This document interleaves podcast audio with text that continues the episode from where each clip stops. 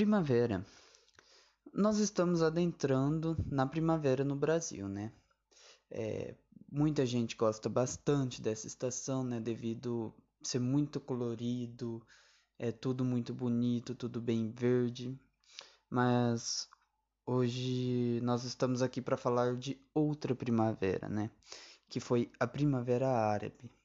A Primavera Árabe, ela foi uma onda de protestos revoltas e revoluções populares contra o governo de alguns países naturalmente do mundo árabe.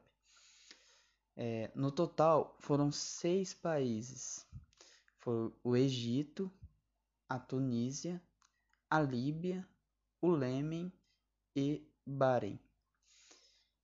Então, agora vamos entender por que, que essas, essas revoltas discorreram-se.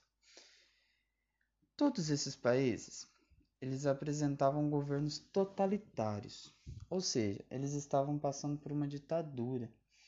Porém, essa intervenção militar no governo não estava gerando benefícios econômicos, muito pelo contrário. Teve um jovem tunisiano que ele chegou a atear fogo em si mesmo. E quando ele estava pegando fogo, ele clamou Aqui está a juventude que vende cigarros.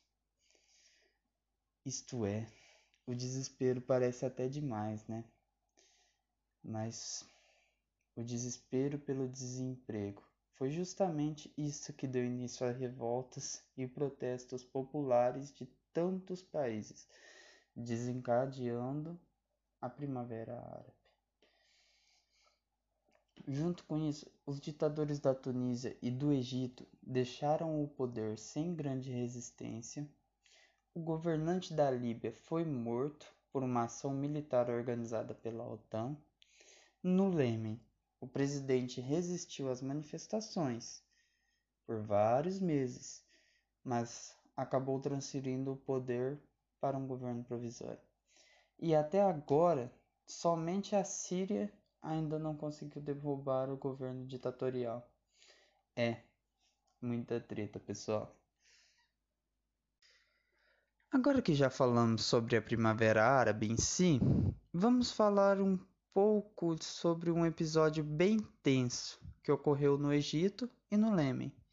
Geralmente, quando ocorrem esses protestos, para conter a multidão, os policiais atiram gases gases lacrimogêneos na população. Aí, contudo, na cidade de Cairo e Sana, os civis que estavam na, nas manifestações, eles começaram a sentir as suas peles e seus pulmões queimarem. E todos eles começaram a cair no chão, incontrolavelmente. Isso são sintomas bem diferentes assim do gás lacrimogêneo convencional. Aí, os médicos que atenderam esses pacientes dos, manife dos manifestos, eles viram sistema, é, os sintomas no sistema nervoso dos pacientes e não no sistema respiratório, que é onde o gás lacrimogêneo ataca. Daí tem alguns ativistas pelos direitos humanos, eles supõem que a substância usada foi a, a CR, de efeito lacrimogêneo 10 vezes maior que o CS. Ele produz o mesmo efeito, só que somado àqueles sintomas que falei agora há pouco. Aí tem outras pessoas também que sugerem que o gás utilizado estava vencido. Meu nome é Leonardo de Souza Nascimento Oliveira. Sou do terceiro ano B do período matutino da Escola Jorge Amado.